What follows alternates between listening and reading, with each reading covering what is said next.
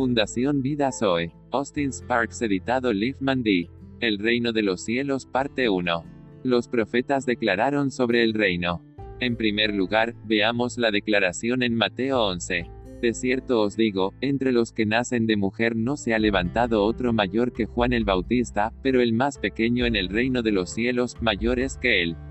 Mateo 11, 11. Que profetizaron, el rey y el reino venidero.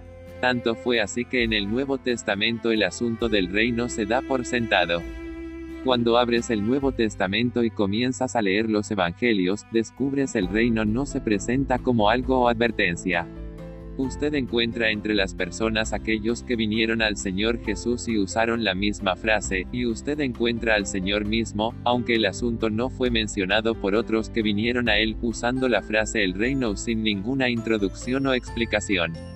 Nicodemo fue un buen ejemplo.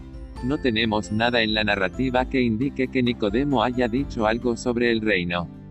Comenzó diciendo, Rabino, o Maestro sabemos que vienes de Dios. No había nada sobre el reino en eso. El Señor Jesús interrumpió allí y dijo, a menos que uno nazca de nuevo, no puede ver el reino de Dios. Juan 3, 2 y 3. Evidentemente, eso era lo que estaba en la mente de Nicodemo, el Señor lo sabía. Usted ve, es una cosa que se da por sentado en el Nuevo Testamento, y aunque más tarde, como encontramos en el libro de los Hechos y posteriormente, se da la verdadera explicación celestial, o hay alguna enseñanza sobre su verdadero significado. El reino es algo que ya estaba muy presente en la mente del pueblo judío, y por supuesto, ha venido de los profetas. Los profetas tenían mucho que decir sobre el reino, y algunos de ellos tenían algo muy definitivo que decir sobre el rey. Es una declaración que puede verificarse fácilmente. Que profetizaron los profetas. Inclusive, profetizaron acerca del rey y el reino. ¿Cuál fue la culminación de los profetas en esa conexión integral? Fue Juan el Bautista. Los reunió a todos, él era, por así decirlo, el profeta inclusivo. ¿Qué fue Juan el Bautista? Él era la terminal o el punto de inflexión entre todo lo que había sido y lo que ahora sería, entre el Antiguo Testamento y el Nuevo. Esa es la declaración aquí, todos profetizaron hasta Juan. ¿Cuál fue el mensaje de Juan? Arrepentíos porque el reino de los cielos está cerca, Mateo 3, 2. Pero junto a eso, la gran nota sobresaliente de Juan es, he aquí, el Cordero de Dios que quita el pecado del mundo. Juan 1, 29, esas no son dos cosas diferentes, son uno, el reino, está cerca, he aquí el Cordero de Dios. El reino presente en Cristo. ¿Cuál era el problema, entonces, desde la época de Juan?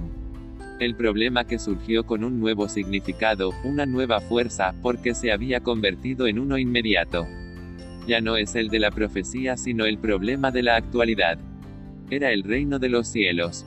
La ley y los profetas fueron hasta Juan, desde ese momento se predica el Evangelio del reino de Dios. Los profetas lo habían profetizado, ahora se predica que ha venido y que ha venido con el Cordero de Dios que quita el pecado del mundo. ¿Cuál es, entonces, el reino de los cielos? Hemos llevado a esto paso a paso, y cuando respondamos a esta última pregunta, veremos claramente qué fue lo que estos gobernantes y habitantes judíos de Jerusalén nunca vieron, aunque escucharon a los profetas semana tras semana. Se ha dado la oportunidad, y el contacto es la oportunidad. La disponibilidad misma del reino es la oportunidad. Voy a presionar el desafío de esto nuevamente. Siento que es algo muy solemne que el reino de los cielos se haya acercado. Verá, el Señor Jesús caminó en medio de la nación judía durante tres años y medio. Jesús es el reino y se necesita su naturaleza divina, para ser parte de él. Esa naturaleza la imparte el Espíritu Santo. Gloria, y más gloria sean al Rey.